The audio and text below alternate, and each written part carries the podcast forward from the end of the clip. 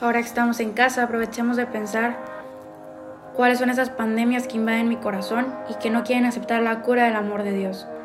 Algunas veces hemos escuchado que cada persona tiene sus propios demonios y aunque la frase no sea totalmente literal, tiene su parte de verdad.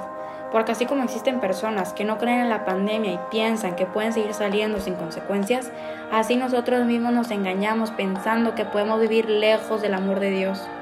Y te pregunto, ¿cuál es esa pandemia que te enferma? ¿Cuál es ese pecado que te sigue condenando?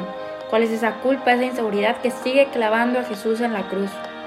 ¿Cuál es ese virus que no te permite amar, que no te permite ser libre y amado por un Dios que dio la vida por ti? ¿Qué es lo que realmente te detiene a abrir las puertas de tu corazón a Jesús? Que una vez que le das el sí te hace volver a caer en un no. Te recuerdo que Jesús hizo un mar con su sangre para que ahogues todo eso que te condena, todo eso que te enferma, que te aleja de Él. Acepta que tienes tus demonios, tus culpas, tus pandemias, tus inseguridades.